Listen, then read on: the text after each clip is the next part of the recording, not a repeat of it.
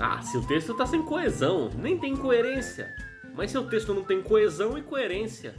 Seu texto não tem coesão, muito menos coerência. Bem, quando fazem esses comentários sobre seu texto, é como se estivessem falando em língua estrangeira, não é mesmo? Claro, ouvir que seu texto não tem coerência, no máximo parece dizer que ele não está fazendo sentido. E mais, ouvir que um trecho da sua redação, da sua produção, está sem coesão, parece que ele não está nada bom.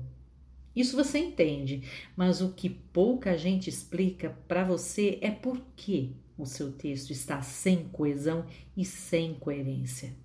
E mais, como você pode dar essa coisa de coesão e coerência no seu texto? Como você pode garantir isso? Pois bem, coesão e coerência andam juntas. Sem elas, ninguém, mas ninguém mesmo vai entender você e não precisa nem estar num texto. Acho que isso você já sabe. Mas coesão tem a ver com gramática, enquanto coerência tem a ver com lógica, compreensão.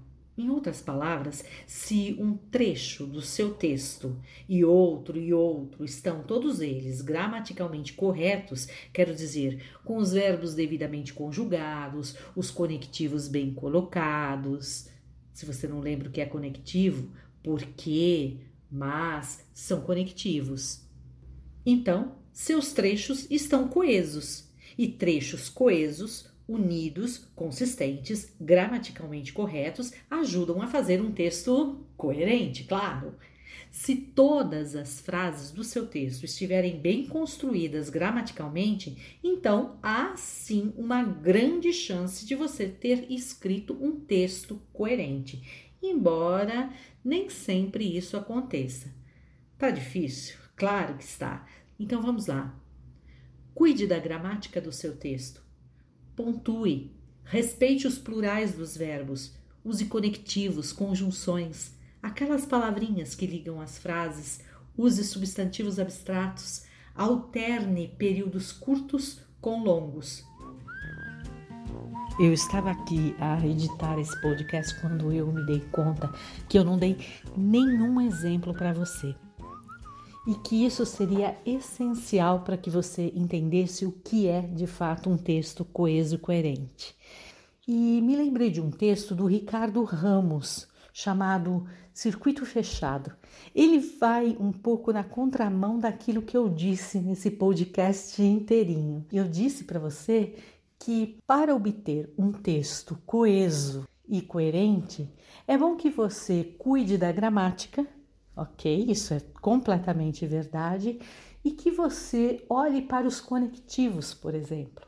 O texto do Ricardo Ramos, que eu vou ler um trechinho daqui a pouco para você, simplesmente usa substantivos. E ele não usa um conectivo sequer. Ele não usa um mas, ele não usa um e, ele não usa um porquê. Ao contrário, para garantir a coesão e, consequentemente, a coerência no texto, ele simplesmente opta por excluir estas palavras.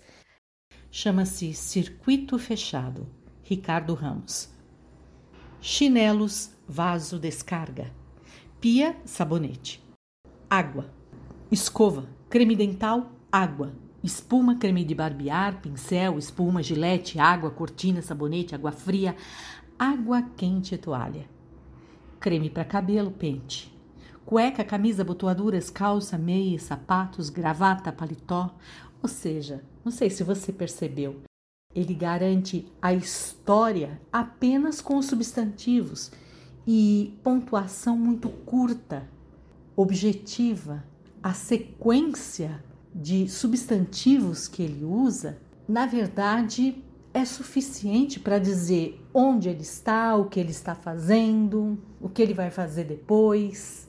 Tanto é que no final ele termina assim o texto dele: abotoaduras, camisas, sapatos, meia, calça, cueca, pijama, espuma, água, chinelos, coberta, cama, travesseiro. Veja, você tem uma história aqui.